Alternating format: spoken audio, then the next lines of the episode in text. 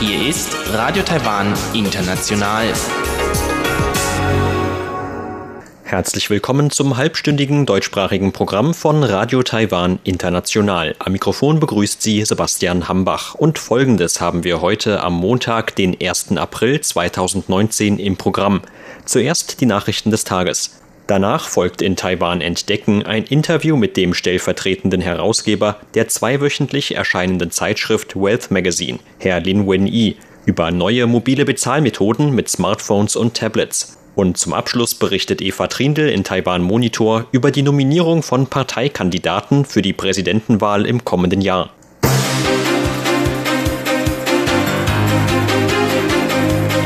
Sie hören die Tagesnachrichten von Radio Taiwan International. Der Überblick. Tsai warnt Peking vor Änderungen am Status quo. Taiwan verurteilt Provokationen durch chinesische Kampfjets. Und Vereinbarung zwischen Taiwan und Nicaragua in Kraft getreten. Die Meldungen im Einzelnen. Angesichts zunehmender militärischer Provokationen Chinas hat Präsidentin Tsai Ing-wen Peking heute vor einseitigen Änderungen am Status quo gewarnt. Mit ihren Äußerungen reagierte Tsai auf einen Vorfall von Sonntagvormittag, als zwei chinesische Kampfjets die Mittellinie der Taiwanstraße überquert hatten. Medienberichten zufolge hatten sich die chinesischen Kampfjets bis auf 185 Kilometer an Taiwans Hauptinsel angenähert, bevor sie auf Warnungen von Taiwans Militär reagierten und umkehrten. Taiwanische Kampfjets hatten die chinesischen Militärflieger aus Taiwans Luftraum vertrieben. Die Präsidentin sagte, ich will an dieser Stelle nicht nur unseren Protest zum Ausdruck bringen, sondern Peking auch daran erinnern, nicht zu provozieren, keine Vorfälle zu verursachen und nicht zu versuchen, den Status quo in der Taiwanstraße zu beschädigen. Außerdem will ich alle Bürger im Land wissen lassen, dass wir daran festhalten werden, Sicherheit und Souveränität des Landes zu schützen, die freie demokratische Lebensweise zu wahren und auf ein starkes Taiwan hinzuarbeiten. Es besteht kein Anlass, an den Fähigkeiten und der Entschlossenheit der Landesstreitkräfte zum Schutz Taiwans zu zweifeln. In einer Facebook-Nachricht fügte Tsai hinzu, dass sie der Luftwaffe befohlen habe, jedes chinesische Flugzeug, das absichtlich in Taiwans Luftraum eindringt, umgehend zu vertreiben. Zugleich betonte sie, dass Taiwan alles daran setzen werde, um Sicherheit und Stabilität in der Taiwanstraße zu gewährleisten. Außenminister Joseph Wu hat die Übertretung der Mittellinie in der Taiwanstraße durch zwei chinesische Kampfjets heute als so wörtlich absichtliches, rücksichtsloses und provokatives Vorgehen verurteilt. Laut Wu war es das erste Mal in Jahren, dass chinesische Kampfjets die Mittellinie überquert hatten. Der Außenminister sagte, dass Taiwan im Anschluss an den gestrigen Vorfall seine regionalen Partner über das chinesische Vorgehen informiert habe man habe diese Partner vor Chinas absichtlichem und gefährlichem Vorgehen gewarnt und dazu aufgerufen, Pekings Verhalten genauer zu beobachten. Zwar gab es bisher noch keine öffentlichen Reaktionen, aber wir wissen, dass die Partner, die mit uns zusammenarbeiten, die Vorgehensweise Chinas als absolut unakzeptabel betrachten. So U. Unterdessen verurteilte auch die Festlandkommission Chinas Vorgehen als Einschüchterungsversuch. Die Kommission kritisierte Pekings janusköpfige Strategie, um Taiwan zu einer Vereinigung mit China zu drängen. Dieses Vorgehen stelle eine große Gefahr für Taiwans Sicherheit und den Frieden in der Region dar, so die Kommission. Wie das Außenministerium heute bekannt gab, ist bereits Ende März eine Vereinbarung zwischen Taiwan und Nicaragua in Kraft getreten. Die Vereinbarung zur Befreiung ausländischer öffentlicher Urkunden von der mehrfachen Beglaubigung soll die Formalitäten zwischen beiden Ländern vereinfachen. In einer Pressemitteilung gab das Außenministerium heute Nachmittag bekannt, dass die Vereinbarung offiziell am 26. März in Kraft getreten ist. Seitdem müssen wichtige Dokumente nur noch von den zuständigen Behörden in einem der beiden Länder beglaubigt werden, damit sie im jeweils anderen Land gültig werden. Taiwan und Nicaragua unterhalten offizielle diplomatische Beziehungen. In Taiwan sind für Beglaubigungen daher die Büros für Konsularangelegenheiten des Außenministeriums im ganzen Land zuständig. In Nicaragua ist die Abteilung für Dokumentbeglaubigungen im Außenministerium zuständig. Laut Außenministerium soll die Vereinbarung den Austausch zwischen den Bevölkerungen beider Länder vereinfachen und die Kosten für Unternehmen auf beiden Seiten senken. Nicaragua ist nach Paraguay das zweite Land, mit dem Taiwans Regierung eine entsprechende Vereinbarung unterzeichnet hat. Kulturministerin Zheng Lijun hat heute einen Entwurf der Regierung für ein geplantes Kulturgrundgesetz verteidigt. Kritiker bemängelten, der Entwurf habe aufgrund zahlreicher Leerstellen nur erklärenden Charakter. Der Wert von Kultur sowie die gesetzlichen Auswirkungen würden dadurch abgeschwächt. Kulturministerin Zheng sagte dazu, der Entwurf enthält Bestimmungen über Werte, Ziele, einen gesetzlichen Rahmen und die Kulturverwaltung. Aber darüber hinaus gibt es auch ganz konkrete Durchbrüche. Er hat nicht nur erklärenden Charakter. Das möchte ich an dieser Stelle klarstellen. Zur Kritik am Fehlen eines konkreten Budgets für Kultur in dem Entwurf sagte Zheng, dass das Kabinett ausführlich darüber diskutiert habe. Allerdings würden sowohl die Budgetsteigerungen seit 2017 als auch die Unterstützung der Regierung zur Schaffung einer Stiftung für Kulturentwicklung bereits die Haltung der Regierung verdeutlichen. Die vielen Verweise auf noch zu klärende gesetzliche Regelungen in dem Text des Entwurfs begründete Zheng mit der bereits bestehenden Gesetzeslage. Es sei unnötig, diese Regelungen im Entwurf noch einmal zu wiederholen. So werde etwa das Arbeitsrecht für Künstler und Kulturschaffende vom Kulturvergabegesetz geregelt. Ebenfalls kritisiert wurde der Verzicht auf Evaluationen von Großprojekten wie Pläne zur Stadtentwicklung oder Erneuerung hinsichtlich ihrer Auswirkungen auf die Kulturlandschaft.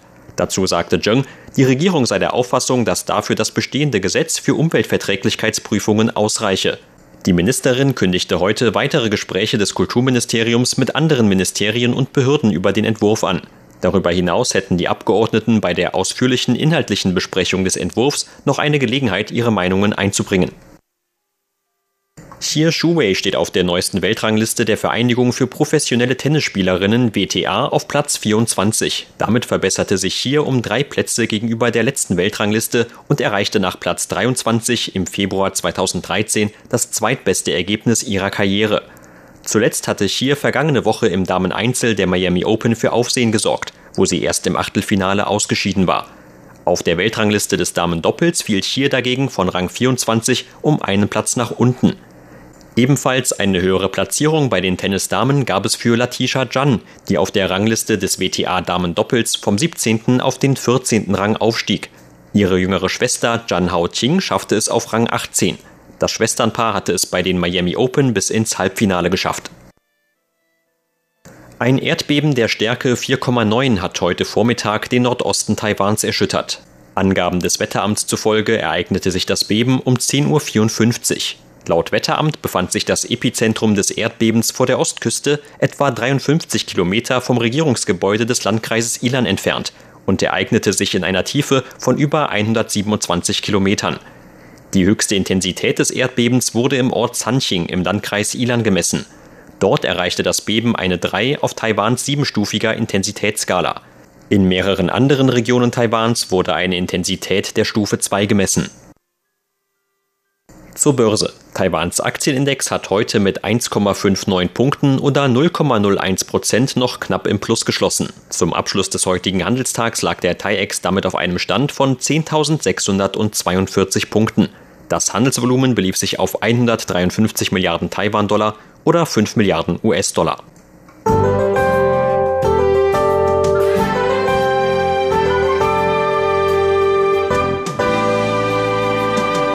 Ein Nordostmonsun sorgte heute im Norden und Osten Taiwans für Regen und bewölktes Wetter. Vor allem tagsüber gab es vielerorts Niederschlag. In Mittel- und Südtaiwan blieb es dagegen trocken. Im Süden kam zwischenzeitlich auch die Sonne zum Vorschein. Die Temperaturen lagen heute im Norden bei um die 17 bis 18 Grad Celsius. In Mitteltaiwan gab es zwischen 19 und 21 Grad und im Süden zwischen 23 und 29 Grad. Und dies sind die Aussichten für morgen, Dienstag, den 2. April. Im Norden und Osten könnten die Regenfälle morgen noch einmal zunehmen. In beiden Regionen ist den ganzen Tag über mit Niederschlag zu rechnen. In Mittel- und Südtaiwan dürfte das Wetter dagegen auch morgen erneut sonnig und freundlich bei nur wenig bewölktem Himmel werden. Die Temperaturhöchstwerte für morgen könnten im Norden zwischen 20 und 23 Grad Celsius liegen. Für Mitteltaiwan sagt das Wetteramt 23 bis 26 Grad voraus, in Südtaiwan könnten es bis zu 28 Grad werden. Sie hörten die Tagesnachrichten von Radio Taiwan International am Montag, den 1. April.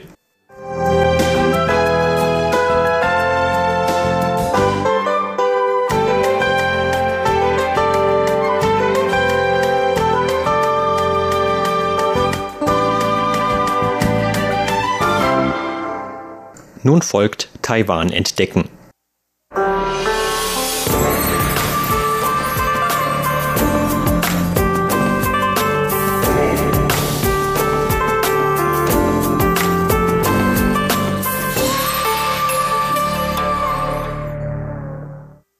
Immer mehr Unternehmen bieten eine Möglichkeit zum mobilen Bezahlen an. Anstatt mit Bargeld oder der Kreditkarte kann man so immer öfter auch direkt mit einem mobilen elektronischen Endgerät in den Geschäften einkaufen. Bei der Verbreitung dieser relativ neuen Bezahlmethode handelt es sich bereits um einen weltweiten Trend. Auch in Taiwan ist diese Entwicklung auf dem Vormarsch. Doch welche potenziellen Vor- und Nachteile ergeben sich eigentlich daraus? Und was sollten Geschäfte und Verbraucher für die zukünftige Entwicklung beachten? Zu diesem Thema sprach vor kurzem im Interview mit RTI der stellvertretende Herausgeber der zweiwöchentlich erscheinenden Zeitschrift Wealth Magazine, Herr Lin Wen-yi. Taiwans Finanzaufsichtskommission verfolgt bereits seit 2015 einen Fünfjahresplan zur Förderung des elektronischen Bezahlens im Land. Der Vorsitzende der Finanzaufsichtskommission Wellington Co. hat angekündigt, die Finanztechnologie fördern zu wollen. Alle möglichen Länder fangen bei der Förderung der Finanztechnologie mit dem Bezahlvorgang an. Das heißt, sie entwickeln zuerst eine Methode, um den Bezahlvorgang zu digitalisieren, um dann von dort aus weitere Bereiche der Finanztechnologie zu entwickeln. Im Jahr 2015 lag der Anteil aller bargeldlosen Bezahlmethoden, darunter etwa Kreditkarten, EasyCards oder elektronische Eintrittskarten, bei etwa 26 Prozent des Betrags des Gesamtkonsums in Taiwan. Die Finanzaufsichtskommission will diese Zahl mit ihrem Plan innerhalb von fünf Jahren verdoppeln. Sie hofft also, bis zum Jahr 2020 den Anteil des bargeldlosen Bezahlens auf 52 Prozent zu erhöhen. Wenn man sich die Daten der Statistikbehörde anschaut, kann man sehen, dass der Anteil im vergangenen Jahr bei 38 Prozent lag. Es fehlt also immer noch ein gutes Stück bis zum Erreichen des selbst gesteckten Ziels.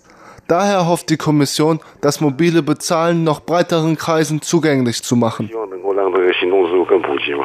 Um dieses Ziel zu erreichen, wirbt die Regierung vor allem auch für eine höhere Akzeptanz dieser Bezahlmethoden bei Unternehmen und Geschäften aller Art. Tatsächlich gibt es für diese aber auch konkrete Anreize, sodass sich der Umstieg für sie lohnt. Es geht darum, ein Umfeld zu schaffen, in dem das mobile Bezahlen zur Normalität wird. Die meisten denken bei dem Dienst zum mobilen Bezahlen vielleicht zuerst an Bereiche wie Banken oder Hersteller von Elektronikgeräten.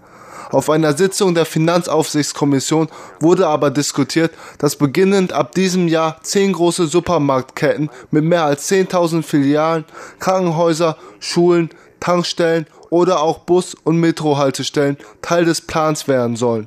Für die Unternehmen wiederum besteht ein Ziel in der Umstellung auf das mobile Bezahlen darin, dass sie noch einfacher die Daten ihrer Kunden sammeln können. Sie tun das, weil sie ihre Kunden besser kennenlernen möchten. Aus der Perspektive eines Geschäfts ist es so, dass ein Kunde, der zum Beispiel eine Tasse Kaffee mit Bargeld kauft, keine Daten von sich hinterlässt. Das Geschäft lernt nichts darüber, wer die Tasse Kaffee gekauft hat. Wenn das Geschäft nun aber Informationen über die Kunden bekommt, dann sieht es zum Beispiel, zu welcher Uhrzeit sich der Kaffee am besten verkauft. Die Besitzer des Geschäfts können dann den Kaffee deutlicher aufstellen und andere Produkte von den Regalen nehmen, die sich zu dieser Uhrzeit schon nicht mehr so gut verkaufen. So kann die Produktauswahl besser angepasst werden. Sie können das Konsumverhalten von jedem einzelnen Verbraucher analysieren. Dadurch lernen die eigenen Kunden immer besser kennen. Wenn man zum Beispiel regelmäßig den Kaffee einer bestimmten Marke kauft, dann kann das Geschäft einem über das Smartphone mitteilen, sobald es ein Sonderangebot für diesen Kaffee gibt. Dadurch kauft man dann vielleicht noch mehr davon ein. Jedes Geschäft oder Unternehmen sammelt diese Daten also zu dem Zweck, die Verbraucher besser kennenzulernen. Auch früher gab es in manchen Supermärkten schon Angestellte, zu deren Aufgaben es gehörte, das Konsumverhalten in einem bestimmten Laden zu beobachten und zu analysieren, um die eigenen Verkaufsstrategien zu verbessern. In Zeiten von Big Data wirkt diese Art der manuellen Beobachtung überholt und ungenau. Seit längerem ist es ja schon so, dass man eine Mitgliedschaft in einem Geschäft beantragen kann. Jedes Mal, wenn man etwas einkauft, muss man dann aber erst das Handy herauskramen und alle Informationen einzeln eintippen. Das ist ziemlich umständlich. Wenn man auf der anderen Seite mit Kreditkarten bezahlt, dann weiß das Geschäft zwar, was und wann eingekauft wurde, aber es weiß nicht, wer eingekauft hat. Die Bank wiederum weiß genau, wer beim Einkaufen wie viel ausgegeben hat, aber sie weiß nicht, was eingekauft wurde. Die Bank hat nur Informationen über die Person und den Geldbetrag. Die Geschäfte haben Informationen über die gekauften Produkte. Erst über das System der Mitgliedschaft lernen die Geschäfte ihre Kunden kennen. Sie wissen dann auch, ob der Kunde ein Mann oder eine Frau ist. Sobald Sie genügend dieser Informationen zusammengetragen haben, können Sie daraus Rückschlüsse über Ihre Verkaufsstrategien ziehen. Über die ganzen Daten, die man über das mobile Bezahlen erhält, können die Geschäfte ihre Produkte schneller, viel präziser anbieten. Ein anderes Beispiel aus dem Finanzbereich sind Banken, die Leute anrufen, um ihnen Kredite anzudrehen, obwohl diese keine brauchen. Wenn man aber über das eigene Smartphone ständig Seiten zum Thema Hauskredite aufruft, dann weiß der Anbieter, dass man einen entsprechenden Bedarf hat. Wenn Sie dann gezielt diese Person anrufen, sind diese auch eher gewillt zuzuhören. Dadurch erhöht sich wiederum die Wahrscheinlichkeit der abgeschlossenen Geschäfte.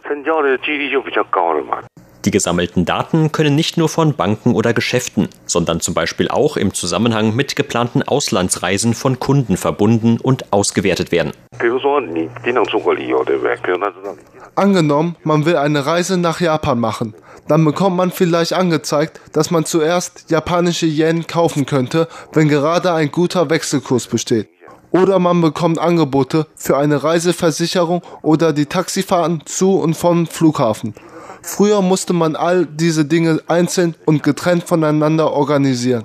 Das zeigt wieder, wie wichtig es für die Geschäfte ist, ihre Kunden zu kennen. Traditionell war es so, dass 80 Prozent der Profite von 20 Prozent der Kunden stammten. Das heißt, die Geschäfte mussten sich eigentlich nur auf ihre Stammkunden konzentrieren über die Möglichkeiten der heutigen technologischen Entwicklung und der ganzen Apps für elektronische Endgeräte bekamen aber beispielsweise die Banken neue Möglichkeiten, um ihre Kunden kennenzulernen. Die Zeiten haben sich geändert. Der Chef von Family Mart sagte dazu, dass man früher nur ein beliebtes Produkt finden musste, das man an alle verkaufen konnte. In Zukunft werde es dagegen darum gehen, dass man noch mehr Produkte an die Einzelperson verkaufen kann. Und man kann nur dann mehr an den Einzelnen verkaufen, wenn man ihn besser kennt. Wenn man früher bei einer Bank ein Darlehen aufgenommen hat, bekam man vielleicht nur noch dann einen Anruf von ihnen, wenn man mit den Zahlungen in Verzug geraten war. Das bedeutet aber auch, dass die Banken ihre Kunden nicht richtig kennen. Deshalb setzen sie sich auch nicht mehr mit ihnen in Verbindung. Sie wissen nicht, was man wirklich braucht und sie haben auch keine Möglichkeit, das herauszufinden. Über das mobile Bezahlen bekommen Sie dagegen eine Möglichkeit, direkt mit einem in Kontakt zu treten. So können Sie noch präziser aus der Sicht des Kunden die eigenen Produktangebote aus dem Finanzbereich betrachten. Doch auch für die Unternehmen ergeben sich aus der neuen Technik nicht nur Vorteile. Am wichtigsten ist hier die Steuererhebung. Wenn man zum Beispiel etwas auf einem Nachtmarkt kauft, bekommt niemand etwas davon mit. Aber wenn im Bezahlvorgang ein QR-Code oder eine Kreditkarte zum Einsatz kommt, dann wissen die Finanzbehörden Bescheid. Und wenn sie Bescheid wissen, dann werden sie auch Steuern erheben. Die Regierung ist im Falle der neuen Bezahlmethoden sehr genau über die jeweilige Situation informiert. Das führte bei einigen Geschäften sogar zu Protesten. Aber andersherum betrachtet haben diese Bezahlmethoden auch das Potenzial, noch mehr Kunden anzulocken und damit das eigene Geschäft auszuweiten, damit auch diese Steuerabzüge mit abgedeckt werden. Den bisherigen Regeln nach gehören Geschäfte mit einem monatlichen Umsatz von unter 200.000 Taiwan-Dollar zu den kleinen Geschäften. Die Steuern betragen für sie nur ein Prozent. Sobald sie aber über den Wert von 200.000 Taiwan-Dollar kommen, sind es 5%. Wenn man allein die Zahlen betrachtet, sieht es nicht nach viel aus, ist aber tatsächlich das Fünffache. Aber über die mobilen Bezahlmethoden erhöhen sich die potenziellen Umsatzmöglichkeiten so sehr, dass sie auch diese Steuerabzüge übertreffen würden. Sie hörten ein Interview mit dem stellvertretenden Herausgeber des Wealth Magazins, Herr Lin Wen-Yi. Vielen Dank für Ihr Interesse. Am Mikrofon war Sebastian Hambach.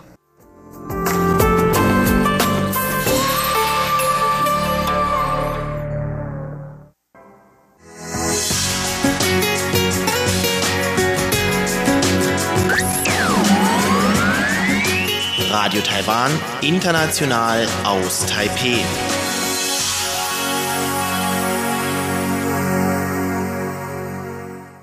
In Taiwan Monitor berichtet Eva Trindl nun über die Nominierung von Parteikandidaten der großen Parteien in Taiwan für die Präsidentenwahl im kommenden Jahr.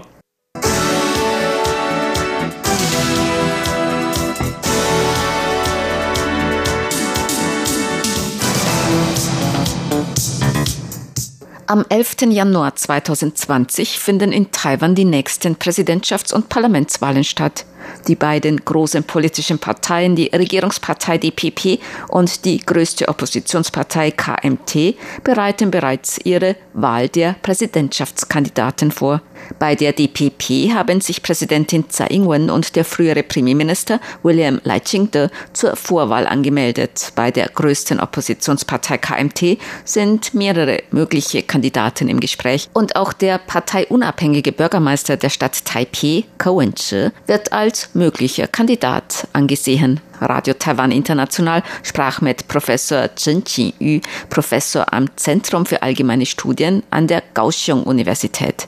Laut Professor Chen herrscht nun in beiden politischen Lagern etwas Nervosität. 呃，原来在呃去年的那个地方选举之后 ，nach den Kommunalwahlen im November vergangenen Jahres ist die DPP recht schwach dagestanden.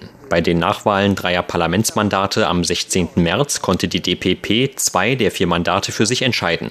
Und die DPP hatte das Gefühl, dass sie wieder an Boden gewinnt. Am 18. März hat der frühere Premierminister William Lai Ching-de sich für die Vorwahl zur DPP-Kandidatur angemeldet. Bei beiden großen politischen Parteien ist nun eine gewisse Sorge zu spüren. Beide Parteien sehen sich vor einige Herausforderungen gestellt. Die Regierungspartei DPP führt über die Nominierung zuerst Konsultationen durch. Falls bei diesen Konsultationen keine Einigung erzielt werden kann, wird die Vorwahl des Präsidentschaftskandidaten mittels Meinungsumfrage durchgeführt. Dafür werden fünf Meinungsumfrageinstitute beauftragt. Falls die potenziellen Gegenkandidaten schon bekannt sind, wird eine vergleichende Umfrage mit den wahrscheinlichen KMT-Kandidaten oder anderer wahrscheinlicher Kandidaten durchgeführt. Aber es sieht so aus, dass die DPP die Entscheidung über den Kandidaten oder die Kandidatin für die Präsidentschaftswahl früher fällt als die KMT. Wenn die DPP keine Umfrage mit den potenziellen Gegenkandidaten durchführen kann, wird die Umfrage als Vergleich der Bewerber für die DPP-Präsidentenkandidatur innerhalb der Partei durchgeführt. Das ist im Grunde die Vorgehensweise bei der Regierungspartei DPP. Aber die Priorität ist, sich zuerst durch Konsultationen zu einigen. In den Medien wird auch viel darüber spekuliert, ob die DPP nicht vielleicht Tsai Ing-wen als Präsidentschaftskandidatin zusammen mit William Lai Ching-te als Vizepräsidentschaftskandidat aufstellen wird. Professor Chen sagte dazu. 刚刚我讲到，民进党现在有一个呃很大的 ich sagte gerade, dass nun recht große Sorge bei der DPP herrscht. Was bisherige Meinungsumfragen betrifft, so hat der frühere Premierminister Lai einen Vorsprung. Aber Tsai Ing-wen ist die amtierende Präsidentin. In der DPP gibt es Bedenken, falls Lai als DPP-Präsidentenkandidat aufgestellt werden sollte, damit Präsidentin Tsai Ing-wen verdrängt und sozusagen frühzeitig lahmgelegt werden würde. Eine andere Frage ist, ob es zu einer ernsthaften Spaltung innerhalb der DPP kommen würde. Auch wenn es zu keiner sichtbaren Spaltung kommt, kann es sein, dass bisherige Unterstützer von Tsai Ing-wen unzufrieden sind und sich zurückziehen. Aufgrund dieser Bedenken gibt es in der DPP Stimmen, die darauf drängen, sich auf eine gemeinsame Kandidatur von Tsai Ing-wen und William Lai Ching-de zu einigen. Der Verband für Politik über die Taiwanstraße hat kürzlich die Ergebnisse einer Meinungsumfrage veröffentlicht, wie das Abschneiden gegen eine mögliche Kandidatur des KMT-Bürgermeisters von Kaohsiung Han Guoyu wäre. Das Ergebnis lautet, wenn beide für sich gegen Han Guoyu antreten würden, dass dann beide verlieren würden. Auch Lai würde mit einem geringen Abstand gegen Han Guoyu verlieren. Aber falls Tsai Ing-wen gemeinsam mit Lai Ching-de kandidieren würde, würden sie gegen Han Guoyu gewinnen.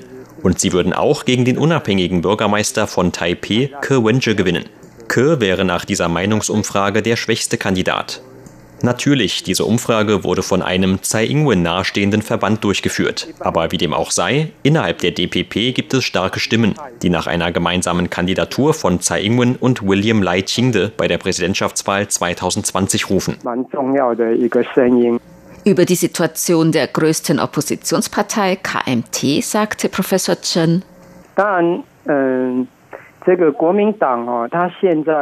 die größte Sorge der KMT ist derzeit, dass es so aussieht, als ob die KMT nur mit dem Bürgermeister von Kaohsiung Han Guoyu als Kandidaten eine Chance hätte und sich andere potenzielle Kandidaten nicht gegen Tsai und Lai, besonders gegen Lai, behaupten könnten. Die Frage ist innerhalb der KMT nun, ob man Han Guoyu ins Rennen schicken soll.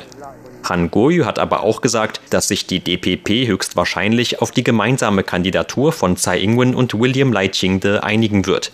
Bei der KMT haben bisher der frühere Parlamentspräsident Wang Jinping und Eric Zhu Lilun, der schon bei der vergangenen Präsidentschaftswahl für die KMT kandidiert hat, ihre Absicht zur Kandidatur 2020 zum Ausdruck gebracht. Der Bürgermeister von Kaohsiung, Han Guoyu, hat nie klare Haltung bezogen. Denn eine Kandidatur bei der Präsidentschaftswahl würde Han Guoyu vor einige Probleme stellen. Falls er sich für die Vorwahl anmelden würde, könnten manche dies so sehen, dass er den Bürgern Gauchungs den Rücken kehrt. Denn er hat ja erst vor kurzem das Amt des Bürgermeisters der Stadt Gauchung angetreten. Und gerade nach den jüngsten Nachwahlen von vier Parlamentsabgeordneten hat Han Guoyu vielleicht auch die Einschätzung, dass er nicht mit 100%iger Sicherheit gewinnen wird, wenn er 2020 als KMT-Präsidentschaftskandidat antritt. Falls er aber kandidiert und die Wahl verliert, könnte seine zukünftige politische Karriere in Gefahr sein. Auch der KMT-Vorsitzende U Dun-i hat bisher Han Guoyu als KMT-Präsidentschaftskandidaten nicht ausgeschlossen. Aber aufgrund der gerade angesprochenen Überlegungen hat Han Guoyu bisher nicht die Bereitschaft zum Ausdruck gebracht, diese Verantwortung zu übernehmen. Bei der KMT kann es nach Ansicht von Professor Chen noch Veränderungen bei der Methode zur Bestimmung des Präsidentschaftskandidaten kommen.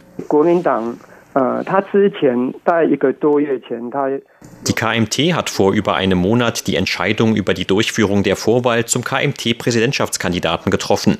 Danach sollte der Kandidat zu 70 Prozent durch die Ergebnisse einer Meinungsumfrage und zu 30 Prozent durch die Abstimmung der Parteimitglieder bestimmt werden. Doch sie wollen nun wohl die Vorwahl durch Konsultationen ersetzen. Denn die ursprüngliche Art der Durchführung würde Han Guoyu als Präsidentschaftskandidaten für die KMT ausschließen. Denn wenn er sich nicht zur Vorwahl angemeldet hat, ist er auch nicht Teil der Meinungsumfrage.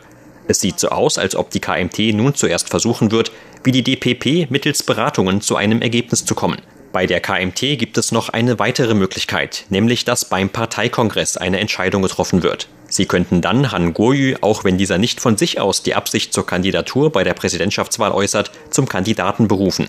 Aber es gab auch Kritik an einem solchen Vorgehen. Bei der KMT gab es schon mehrmals solche Differenzen, besonders bei der vergangenen Präsidentschaftswahl 2016. Es ist noch allen deutlich in Erinnerung, dass die KMT die ursprüngliche Kandidatin Hong Xiu-ju später durch Eric Zhu Lilun ausgetauscht hat. Die KMT hofft natürlich auch, dass sich eine solche Situation nicht wiederholt, denn das wäre ein großer Rückschlag für die Partei.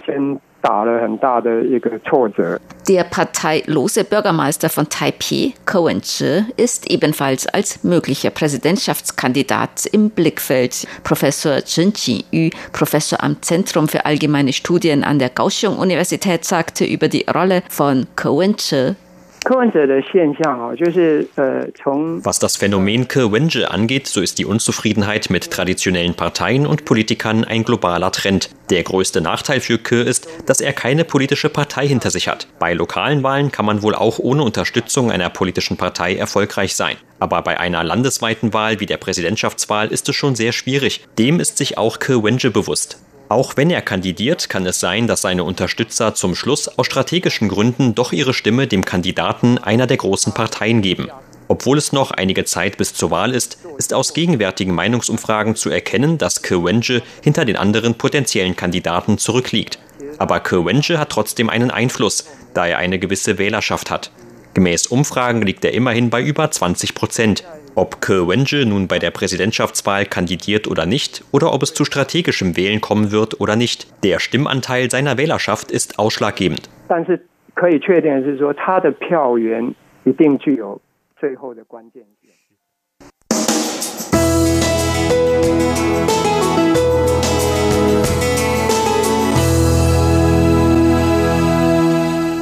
Sie hörten das halbstündige deutschsprachige Programm von Radio Taiwan International am Montag, den 1. April 2019. Unser aktuelles Radioprogramm und weitere Sendungen können Sie im Internet on demand hören unter der Adresse www.de.rti.org.tv. Weitere Informationen gibt es auch auf unserer